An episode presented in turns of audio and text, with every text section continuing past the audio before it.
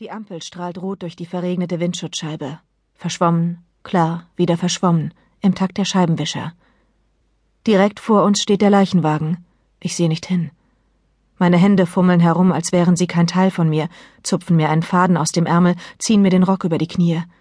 Warum habe ich den angezogen? Er ist viel zu kurz für eine Beerdigung. Die Stille macht mir Angst, aber mir fällt nichts ein, was ich sagen könnte. Ich riskiere einen Seitenblick auf Dads maskenhaftes Gesicht, seine starre Miene. Woran denkt er wohl gerade? An Mom? Vielleicht sucht er nach Worten, wie ich. Du solltest dich anschnallen. Er zuckt zusammen und sieht mich überrascht an. Vielleicht hat er vergessen, dass ich neben ihm sitze. Was? Ich komme mir blöd vor, als hätte ich etwas Wichtiges unterbrochen. Denn Kurt, murmle ich mit heißen Wangen. Oh ja, danke.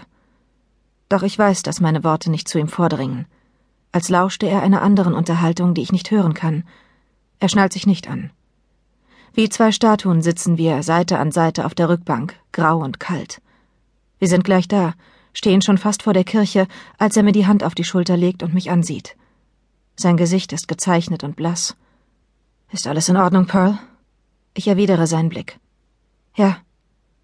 Dann steige ich aus und gehe ohne ihn in die Kirche. Ich habe immer gedacht, man würde irgendwie wissen, dass was Schreckliches passiert.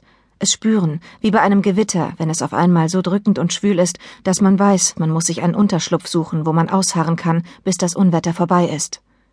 Aber so ist es gar nicht. Es gibt keine gruselige Musik wie im Film, keine Vorboten, nicht mal eine einsame Elster. Eine allein bringt Kummer, hat Mom immer gesagt. Schnell, wir müssen noch eine finden.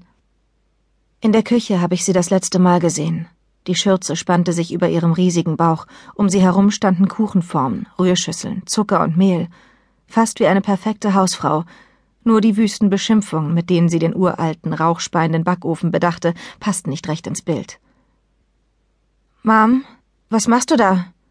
Sie wandte sich um, das Gesicht verschwitzt, das rote Haar noch wirrer als sonst und voller Mehl, und wedelte mit dem Backlöffel vor meinem Gesicht herum. Tango tanzen, Pearl, Synchronschwimmen, Glocken läuten. Wonach sieht es denn aus? Ich frag ja nur, komm mal wieder runter. Das war ein Fehler. Mom sah aus, als würde sie gleich explodieren. Ich backe einen Kuchen, verdammter Scheibenkleister! Du kannst doch gar nicht backen. Wenn Blicke töten könnten, wäre ich auf der Stelle umgefallen. Dieser Herd ist vom Teufel besessen. Und was kann ich dafür? Du wolltest doch unbedingt in diese Bruchbude ziehen, wo nichts funktioniert. Der Herd in unserem alten Haus war völlig in Ordnung. Das Dach war dicht. Die Heizung heizte, statt nur zu gluckern. Ist ja gut. Es reicht. Ich habe verstanden. Sie inspizierte den tiefroten Streifen auf ihrer Handkante. Vielleicht solltest du das unter kaltes Wasser halten. Ja, danke, Pearl, für deine tollen Ratschläge. Doch sie wälzte sich, Verwünschungen ausstoßend, zur Spüle. Sind Schwangere nicht eigentlich heiter und gelassen, strahlend vor Glück und so? Nein, sie zuckte zusammen, als das kalte Wasser auf ihre Hand traf. Sie sind eigentlich fett und haben extreme Stimmungsschwankungen. Ach so. Ich verkniff mir ein Grinsen, weil sie mir leid tat und weil ich mir nicht sicher war, was sie sonst mit dem Backlöffel anstellen würde. Aus dem Flur kam ein unterdrücktes Kichern.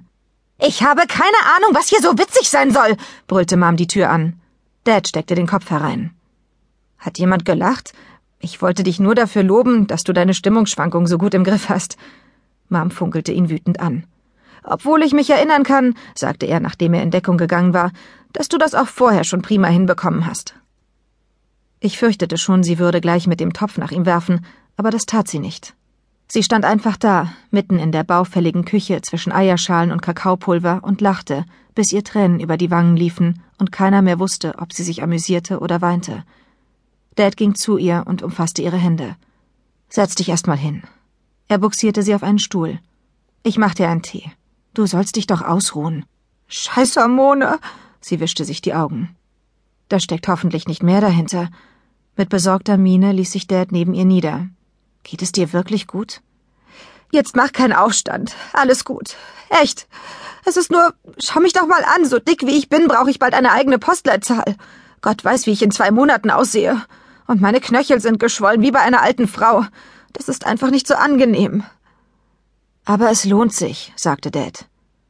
Ich weiß, für unsere kleine Rose. Dafür lohnt es sich.